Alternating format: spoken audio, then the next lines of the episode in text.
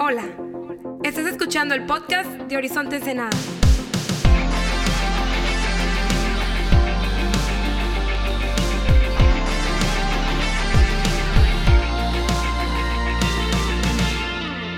¿Cómo está la gente hermosa de Ensenada esta noche?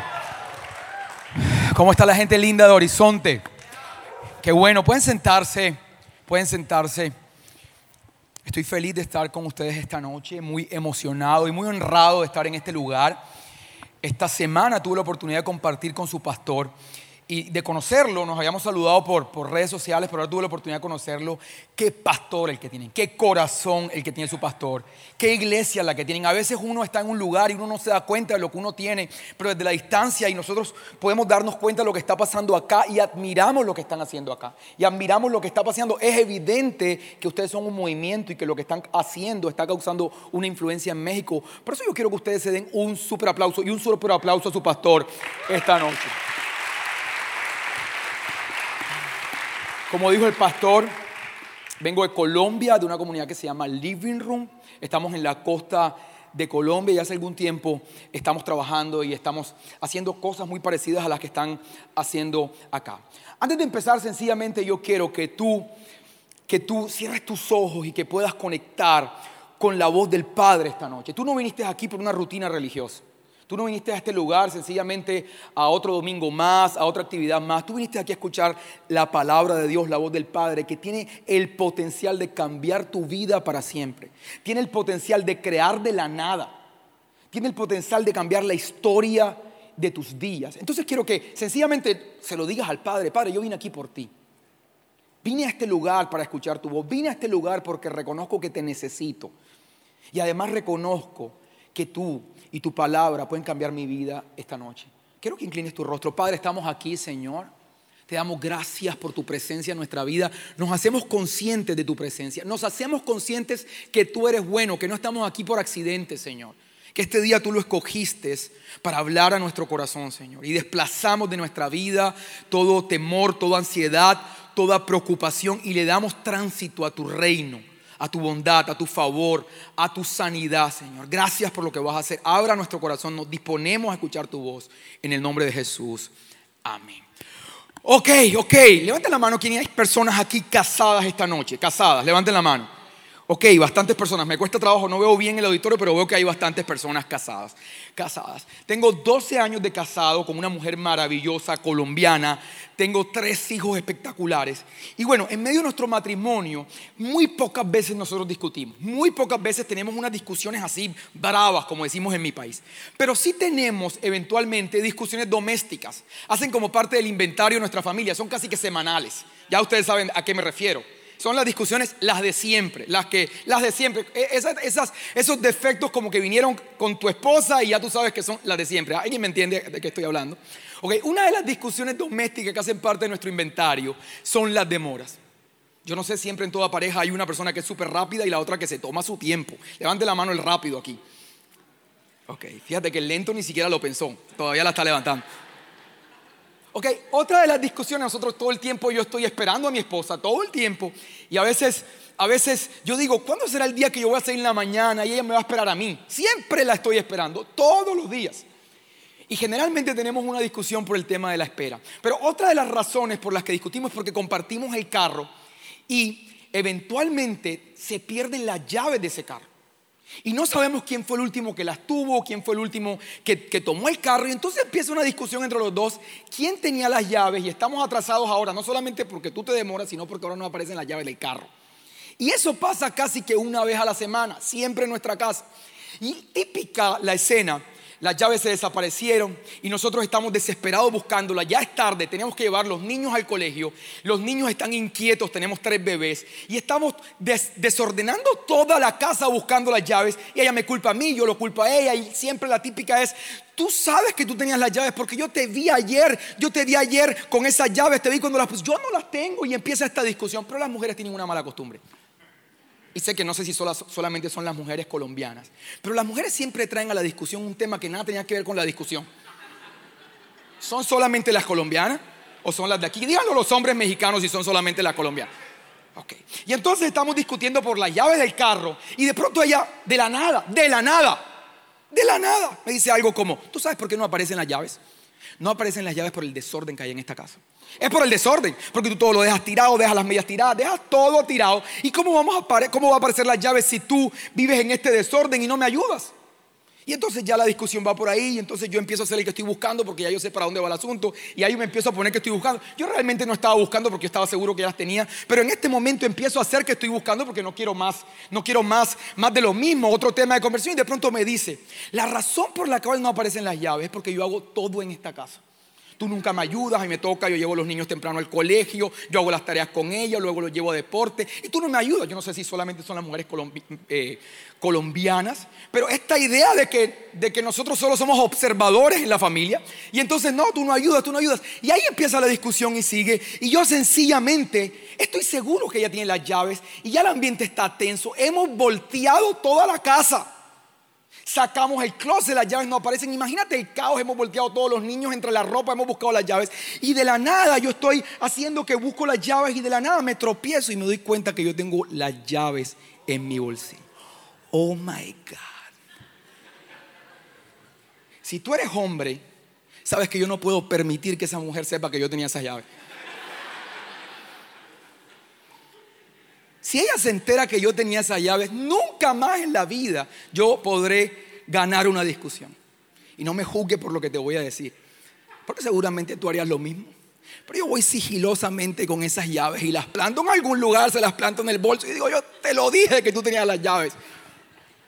Y te cuento esto, porque creo que a veces nosotros estamos buscando respuestas en los lugares equivocados. Te cuento esto porque siempre nosotros estamos buscando respuestas fuera de nosotros, fuera. Siempre creemos que las soluciones a nuestros problemas, que la razón por la cual no tenemos la vida que quisiéramos tener, Siempre creemos que nuestros obstáculos están fuera de nosotros. Y como creemos que están fuera de nosotros, nunca buscamos en nuestros bolsillos, nunca buscamos en nuestro interior. Siempre creemos que es algo externo.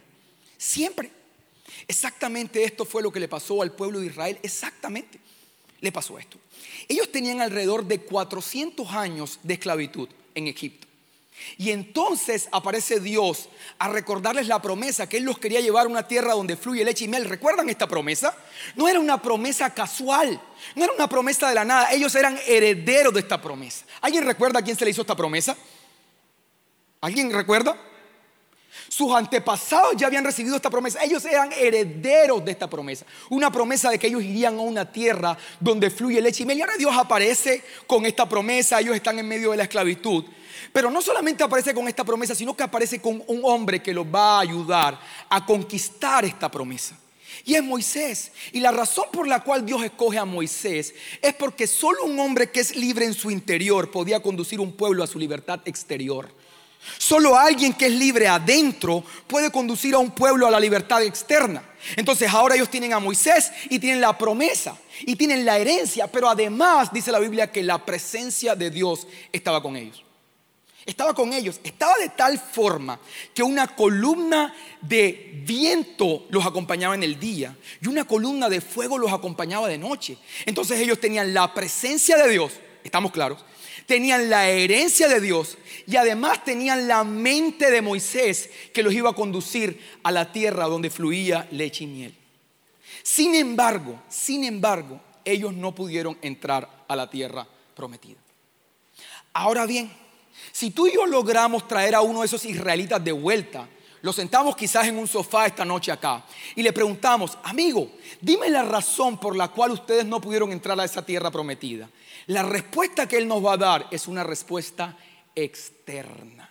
Porque nosotros siempre creemos que nuestros problemas son externos. Él te va a decir algo como, nosotros no pudimos entrar a la tierra prometida porque esa tierra estaba habitada por gigantes. No pudimos entrar a la tierra prometida porque nosotros éramos como saltamontes delante de ellos. Tú y yo sabemos que esa no es la razón por la cual no entraron a la tierra prometida. Lo que pasa es que la percepción que tú tienes de ti mismo y la percepción que tú tienes de tu entorno va a ser determinante en qué tanto tú alcanzas las promesas que Dios tiene para ti. Óyelo bien, ellos no entraron a la tierra prometida porque ellos fueron guiados por su mentalidad y no por la mentalidad de Moisés. ¿Estamos claros? Ahora, vuelvo y pregunto, ¿por qué era que la mente de Moisés era importante? Porque él era libre en su interior. Ahora, han pasado muchos años y estamos tú y yo sentados aquí en Horizonte esta noche. Y quizás si ustedes me entrevistan a mí, o yo los entrevisto a algunos de ustedes y los pasamos aquí a plataforma, o me pasan a plataforma a mí, y me preguntan, Carlos, ¿por qué es que a pesar que tú tienes la misma presencia, a pesar de que también eres heredero, heredero de las promesas de Dios, ¿por qué algunas de estas promesas no se han manifestado en tu vida? ¿Cuál creen que va a ser mi respuesta? Una respuesta externa o la respuesta de alguien siempre será una respuesta externa. Es que Carlos, tú no sabes cómo es la situación de México. Carlos, tú no sabes lo que pasó con mi papá. Carlos, tú no sabes lo que pasó con mi mamá. Es que tú no sabes lo que pasó con mi jefe. Siempre vamos a dar respuestas externas al por qué las promesas de Dios no se han manifestado en nuestra vida. Siempre vamos a creer que lo que nos separa de lo que Dios quiere para nosotros es algo externo. Pocas veces vamos a buscar en nuestro interior. Pocas veces. Y hay un gran problema con esto. Ahora, en el mejor de los casos, óyelo bien, tú me vas a decir, yo estoy esperando que Dios haga un milagro. Yo estoy esperando que Dios cumpla su promesa en mi vida. Pero decir que tú estás esperando a Dios es lo mismo que mi discusión con las llaves con mi esposa. Es decir, que las llaves de, los problemas de tu vida las tiene Dios. Pero dice su palabra que Él te entregó las llaves del reino de los cielos a ti. Óyelo bien, nosotros hemos creído que la vida cristiana se trata de convencer a Dios que haga algo por nosotros. Y nuestra espiritualidad se trata de yo convencer a Dios o ponerlo en perspectiva de mi situación para que Él haga algo y mi vida cambie. Pero la vida cristiana no se trata de convencer a Dios que sea bueno. La vida cristiana no se trata de convencer a Dios que haga algo por nosotros. La vida cristiana se trata de que tú puedas renovar tu mente para que te puedas apropiar de la que ya Dios hizo por ti. Eso es muy distinto. Eso es muy distinto. Ahora fíjate, así como el pueblo de Israel necesitaba la mente de Moisés para acceder a las promesas de Dios, tú y yo necesitamos la mente de Cristo. Tienes la presencia, tienes la herencia, pero ahora lo que te separa de aquella promesa de Dios es una mentalidad que no ha sido aún renovada. Eso es nuestra espiritualidad. En eso consiste nuestra espiritualidad, en renovar nuestra mente una y otra vez, en renovar nuestra mente para ver las cosas desde la perspectiva de Dios, desde la perspectiva del reino de los cielos. Ahora, ¿qué es renovar la mente? ¿Qué es renovar? Es cambiar viejos patrones de pensamiento por nuevos patrones de pensamiento. La neurociencia ha llamado a esto plasticidad neuronal. ¿Cómo lo ha llamado? Hoy la neurociencia, hoy la neurociencia ratifica a través de investigaciones científicas muchos conceptos que por siglos estuvieron en la palabra de Dios. Uno de esos, que la mente puede ser renovada y que los patrones de pensamiento pueden ser reemplazados por otros patrones de pensamiento a través de algo que se llama plasticidad neuronal. Pero te lo quiero, quiero explicar un poco más profundo. Quiero que veamos en pantalla una red neuronal. Tu cerebro tiene un conjunto de redes neuronales. Cada cerebro en este lugar es diferente. La razón que cada cerebro en este lugar es distinto es que cuando tú naces tienes pocas redes neuronales. Estas redes se forman con los estímulos que tú recibes a lo largo de tu vida. Es la forma en la que se comunican tus células cuando recibes estímulos externos. Esta es la manera en que se desarrolla la forma en la que tú piensas. Tu arquitectura de pensamiento tiene que ver con tus estímulos externos. Entonces, por ejemplo, si tú desde niño fuiste estimulado con música, y todo el tiempo tus papás te hablaron de música, te dieron notas musicales, quizás te compraron un violín y todo el tiempo escuchaste música. Tú vas a desarrollar un cableado neuronal que solo los músicos tienen. Y entre más te estimulen con música, más te estimulen con música, estos caminos se van a ir ampliando una y otra vez. Porque estos cableados son como caminos. Haz de cuenta como una red vial. ¿Cómo le llaman en México? ¿Red vial? Es como una red vial. Son caminos a través de los cuales tus pensamientos circulan. Entonces, si eres estimulado una y otra y otra vez con música y con música, entonces ahora tu canal de pensamiento se amplía, se amplía hasta que terminas convirtiéndote en eso que piensas. Por eso el proverbio dice que así como el hombre piensa, así el hombre es. Y es por eso que la mente de un músico es distinta a la mente de un arquitecto, a la mente de un ingeniero y la mente de un creyente es distinta a la mente de un ateo. ¿Estamos claros? Ahora la ciencia ha comprobado que tú y yo podemos renovar nuestra mente y que estas redes neuronales pueden ser reemplazadas por nuevas redes neuronales. Porque a través de la historia le hemos dicho a la gente, la Biblia nos invita a renovar nuestra manera de pensar, pero nunca le decimos cómo. Y yo te puedo decir ahora es que Dios nos invita a que renovemos nuestros pensamientos. Y tú sales de este lugar y dices, ah, sí, tengo que renovar mis pensamientos, pero ¿cómo los renuevo? Diciendo, renuévense mis pensamientos a la una, a las doce, a las tres. No va a funcionar. Ahora, la ciencia hoy nos explica con claridad cómo un cableado neuronal puede ser reemplazado por otro. Y mi propósito esta noche es contarte algunas técnicas que la ciencia hoy cuenta para renovar la mente, que han estado ratificados, que han estado ratificando los principios espirituales que tú encuentras en la palabra de Dios. La primera técnica a través de la cual la neurociencia ha determinado que se produce plasticidad neuronal es a través de la meditación. ¿Estamos claros? Ahora, cuando tú escuchas la palabra meditación, quizás tú piensas, esto se escucha nueva era piensas, se escucha muy nueva era. Pero eso quiero que te invitarte a que leas, por favor, Josué 1.8 y lo vas a ver en pantalla. Está esta segunda generación de Israel a punto de entrar a la tierra prometida. La primera pereció en el desierto. Ahora está esta segunda a punto de entrar a la tierra prometida. Esta segunda generación tiene un cableado neuronal distinto, tiene una mentalidad diferente. Alguien que me diga por qué.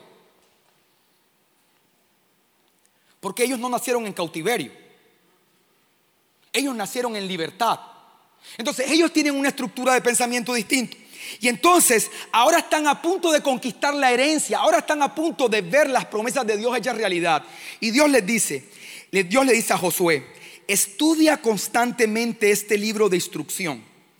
Medita en él de día y de noche para asegurarte de obedecer todo lo que ahí está escrito. Solamente entonces prosperarás y te irá bien en todo, en todo lo que hagas. Dios invita a Josué a meditar, a meditar en su palabra, a meditar una y otra vez en su palabra. Ahora, ¿qué es meditar? Meditar no es que tú te aprendas un versículo bíblico. Meditar es que tú consideres y reflexiones la palabra de Dios de noche y de día. Tú tienes un versículo, tienes una palabra, sales de tu casa, la tienes en la boca, la susurras una y otra vez. Piensas cómo esa palabra se aplica en cada una de las situaciones de tu vida. Cómo se aplica mientras estás en el gimnasio, cómo se aplica mientras estás en el trabajo, cómo se aplica mientras estás resolviendo cualquier situación en la vida. Y no te quitas esta palabra de la boca. Una y otra vez reflexionas acerca de ella. Quiero preguntarles esta noche. ¿Alguien aquí se preocupa con regularidad? Honestamente, personas aquí que se preocupen con regularidad. Ok, ya tú sabes meditar. Lo único que necesitas es cambiar el tema en lo que estás pensando. Es lo único. Cambiar todas esas cosas negativas que podrían ocurrir y reemplazarlas ahora por esta palabra y tenerla ahí. Ahora bien, quizás lo que voy a compartirte ahora es de lo más importante que puedo esta noche, esta noche traer y compartir con ustedes. Escucha esto. Si finalmente, cuando nosotros somos estimulados con una idea, se produce un patrón de pensamiento o un camino o una red neuronal, y entonces ahora, entre más meditamos en esta idea, este canal se hace más ancho. ¿Qué pasa cuando meditamos en la palabra de Dios? Ahora esta palabra invisible de Dios esta palabra eterna de Dios transita del mundo invisible al mundo biológico y ahora se hace celular dentro de ti se vuelve fisiológico. Siempre hemos especulado cómo es que las promesas de Dios se hacen físicas, cómo es que ocurre un milagro, cómo es que esta palabra trasciende del mundo invisible al mundo físico, de la eternidad al mundo físico. Y ahora descubrimos que cuando tú meditas en la palabra de Dios, ahora se produce un canal biológico. Pasó esta palabra de ser eterna e invisible a ser algo fisiológico dentro de ti. Esto exactamente era lo que le pasaba a Jesús. Si tú lees las escrituras te vas a dar cuenta que dice que él solo hacía y solo hablaba la palabra de Dios. Entonces este Jesús vivía, vivía en un estado de conciencia de la palabra de Dios, vivía en un estado de conciencia de la eternidad tan alto que él liberaba a su alrededor el reino de Dios. Porque toda esta palabra era biológica, celular en él. Por eso por donde él caminaba se manifestaba el reino de Dios. Una mujer se dio cuenta de esto. Ella tenía años de tener un flujo de sangre y se dio cuenta que no era lo que Jesús decía ni lo que Jesús hacía, era lo que Jesús liberaba. ¿Te das cuenta que Jesús siempre que hizo un milagro lo hizo de forma distinta? Y de alguna forma con esto nos estaba diciendo que no podíamos repetir lo que él decía o lo que él hacía porque siempre lo hizo distinto. Porque no era lo que él decía, era lo que él liberaba. Y entonces ahora está esta mujer y se da cuenta y empieza a meditar. Si tan solo yo tocara su mando. Y empieza a pensar, si tan solo yo tocara su mano, seré sana, si tan solo yo tocara su mano. Y ella se acerca a Jesús y el poder sanador de Dios hace que ella pueda acceder a la promesa de Dios. No había un antecedente histórico de un milagro como estos, solo que ella detectó que no era lo que Jesús hacía, sino lo que Jesús liberaba. Después de este episodio, tú vas a empezar a leer en las escrituras que ahora la gente no llevaba a los enfermos para que Jesús orara por ellos, sino que la gente ahora llevaba a los enfermos para que tocaran el manto de Jesús. Ya no necesitaban que Jesús hiciera nada. Lo único que necesitaban era poner los enfermos y con que solo tocaran el manto eran sanados. Cambió la forma en que la gente entendía la espiritualidad. ¿Estamos claros? Ahora bien, tú luego sigues leyendo y te vas a dar cuenta que el mismo Pedro también liberaba sanidad. Dice la palabra que a través de la sombra de Pedro la gente se sanaba. No era la sombra, no era lo que Pedro decía, no era lo que Pedro hacía, era lo que Pedro liberaba. Y te vas a dar cuenta entonces que estos hombres empezaron a liberar el reino de Dios. Todas estas promesas se empezaron a hacer en realidad en su vida porque vivían un estado de conciencia de la palabra y de la bondad de Dios y liberaban esto en su vida. Y tú puedes decir esta mañana, wow, Jesús, qué increíble Pedro que tienen el potencial de liberar el reino de Dios. El asunto es que tú también, aquí donde estás, estás liberando algo. Desde que tú naciste hasta el día de hoy, has estado liberando algo a tu alrededor. ¿Qué es lo que liberas?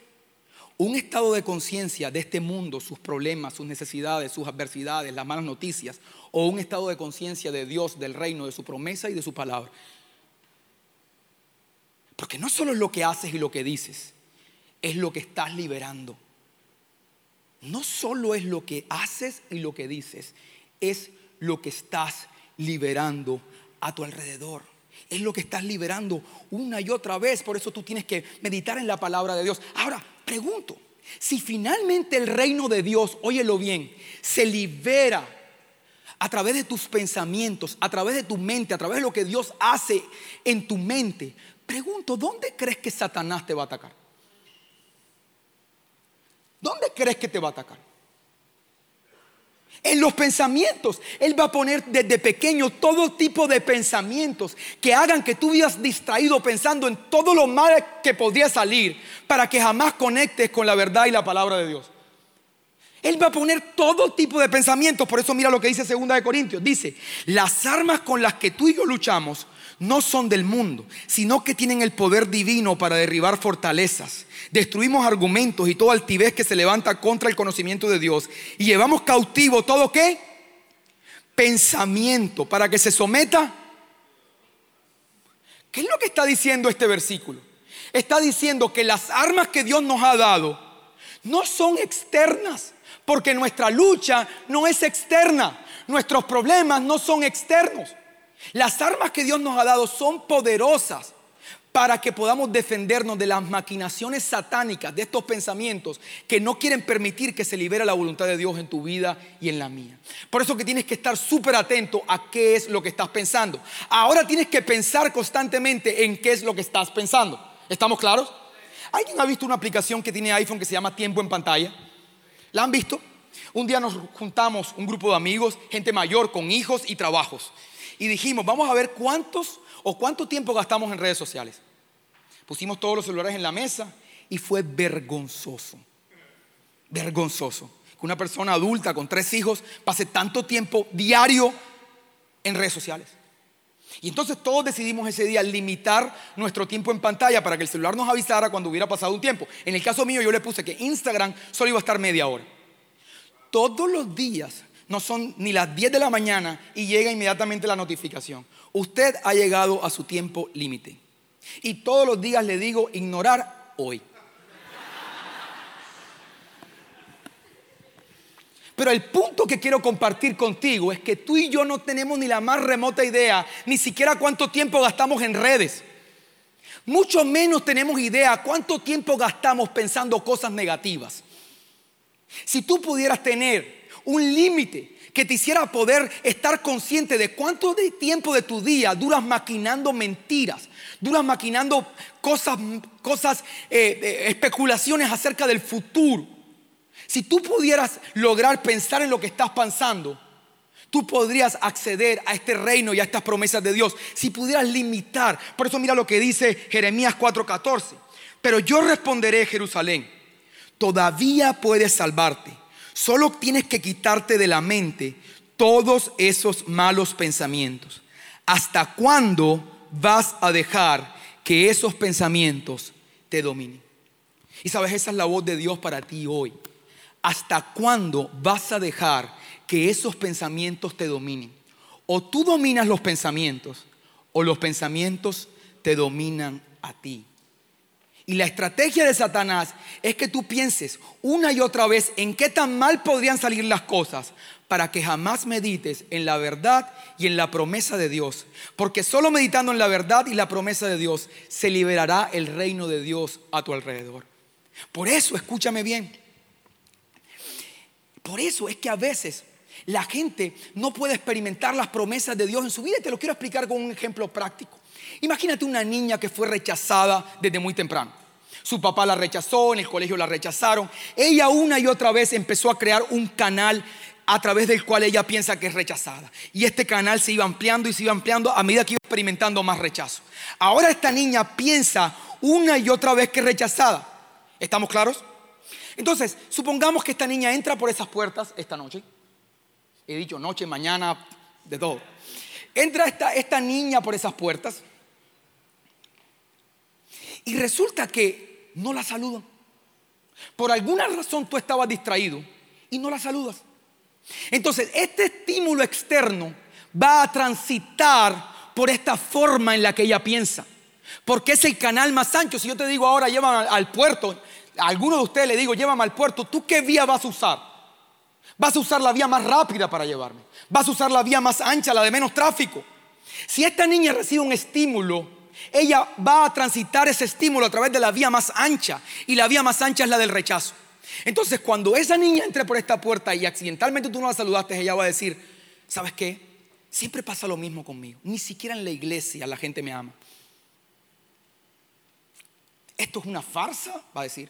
Esta gente es igual que la gente que me ha maltratado afuera. Y posiblemente esta niña se vaya y nunca más vuelva a este lugar. ¿Estamos claros? Ahora imagínate que esta niña empezó a renovar su mente. Y entonces ella empezó a meditar en la palabra de Dios.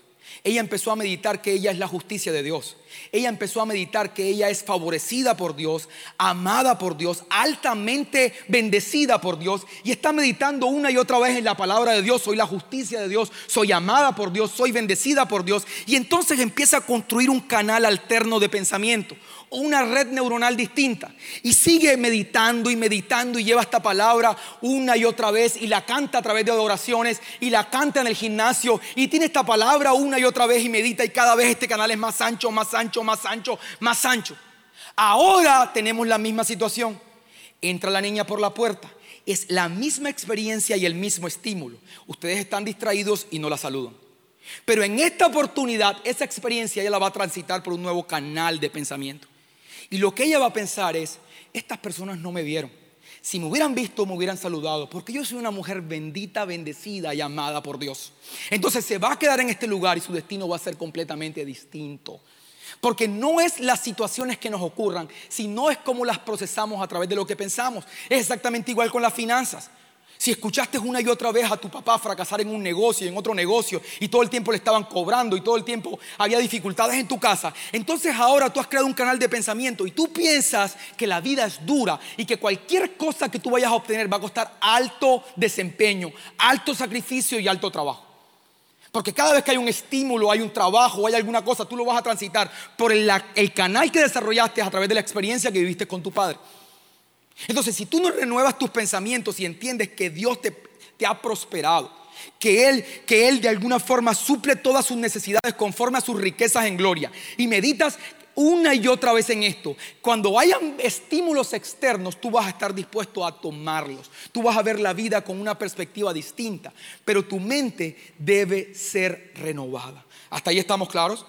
Ok, lo segundo importante a través de lo cual, a través de, digamos, a través de la cual nosotros podemos renovar nuestra mente, y la segunda técnica a través de la cual podemos hacerla es a través de la visualización. Y también se oye como nueva era visualización.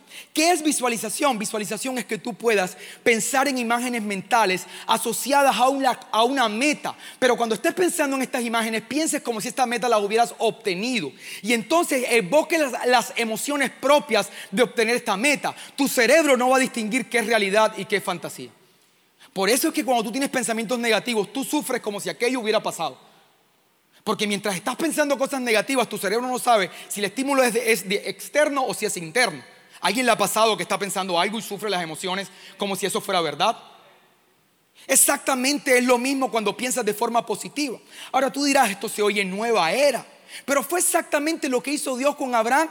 Dice la palabra que lo llevó a esta tierra prometida. Lo puso en la frontera de la tierra prometida cuando le hizo la promesa. Le dijo, Abraham, levanta tu mirada, mira al norte, mira al sur, mira al este o mira al oeste.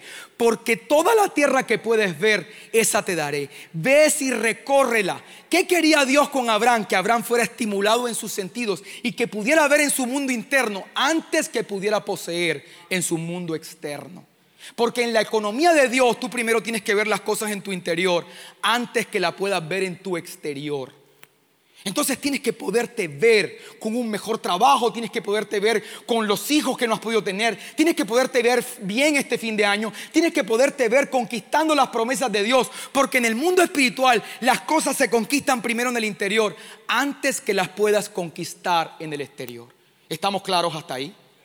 Ahora te das cuenta que hay personas que incluso están en un almacén y quieren quizás algo dentro del almacén. Quizás vieron un vehículo que les gusta. Y ni siquiera son capaces de acercarse a tocar el carro, a sentarse, a probarlo. Porque ellos piensan, ¿para qué lo voy a hacer si no tengo el dinero para comprarlo? ¿Para qué me voy a sentar? ¿Para qué voy a molestar al vendedor? Hay personas que ni siquiera pasan el frente de una vitrina porque sienten que si pasan al frente de la vitrina van a molestar a un vendedor con algo que ni siquiera hay posibilidad de comprar. De hecho, incluso hay gente en la que, pudieras encontrarte en la calle en algún momento, algún ex compañero de la universidad, un ex compañero del colegio, a un amigo cercano y te lo encuentras en la calle y no te saluda. ¿Te has dado cuenta que te encuentras con una persona y esa persona baja la mirada? Y la razón por la cual bajan la mirada es porque en su sistema de creencias ellos piensan que no son recordados y que si, se acercan a saludar van a molestar a la otra persona. Entonces, ¿cómo tú puedes alcanzar las promesas de Dios si tú sientes que molestas? Si tú no puedes conquistar primero en tu mundo interior. Necesitas poder ser estimulado, necesitas poder ir al lugar de bendición, tocar, sentir, imaginar, poder estar ahí y evocar los sentimientos propios de la victoria. Y esto va a marcar una diferencia en tu vida y en el destino que Dios tiene para ti. Y fue exactamente lo que hizo Dios con Josué antes de que por fin pudieran conquistar la tierra. Dice la palabra que ellos están en la frontera. Y entonces Dios le dice a Josué que celebre la Pascua. ¿Qué era la Pascua? Era conmemorar, recordar que años atrás Dios le había dado la victoria sobre el ejército más poderoso del mundo. Que cuando ellos sacrificaron ese cordero y tomaron la sangre y la pusieron en los dinteles de las puertas, el ángel exterminador no pudo tocarlos. Dios quería que ellos, antes de ir a la batalla, antes de ir a la batalla, visualizaran y meditaran en la victoria. Y así lo hicieron. Celebraron la Pascua. Y lo curioso es que cuenta la Biblia que al día siguiente nunca más cayó el maná. Pregunto, ¿por qué nunca más cayó el maná si aún estaban en el desierto? Porque ya habían conquistado la tierra prometida en su interior. Porque en el mundo espiritual las cosas se conquistan adentro antes de que las veas afuera. Ellos aún no habían entrado, pero la victoria ya estaba en su interior. Pero tú y yo queremos respuestas externas, porque creemos que nuestras soluciones están afuera, pero nuestras soluciones están adentro, en nuestro mundo interior. Y entonces ahora ellos entran a Jericó y están estas murallas, todos conocemos la historia. Y la instrucción fuera, fue que le dieran vueltas a estas murallas en silencio. ¿Por qué en silencio? Porque en el pasado murmuraron en contra de Dios y especularon acerca de lo malo que podía pasar. Pero esta vez Dios quería que especularan acerca de la victoria y que meditaran una y otra vez en esa victoria. Y cuando este pueblo conquistó en su interior esa tierra prometida, esas murallas cayeron solas. Y es importante que entiendas esto, hay algunas murallas, hay algunos obstáculos en tu vida. Y quizás crees que esas murallas o obstáculos deben caer de forma externa. Estás esperando que Dios las derribe. Estás esperando que algo ocurra para que tú puedas tener acceso a lo que siempre has soñado. Pero el mensaje que quiero compartir es, deben caer primero en tu interior. Tienes que poder verte sano tienes que poder verte en victoria. Tienes que poder verte conquistando las promesas de Dios para que entonces puedas acceder a ella. Vamos a ponernos de pie y vamos a orar para terminar.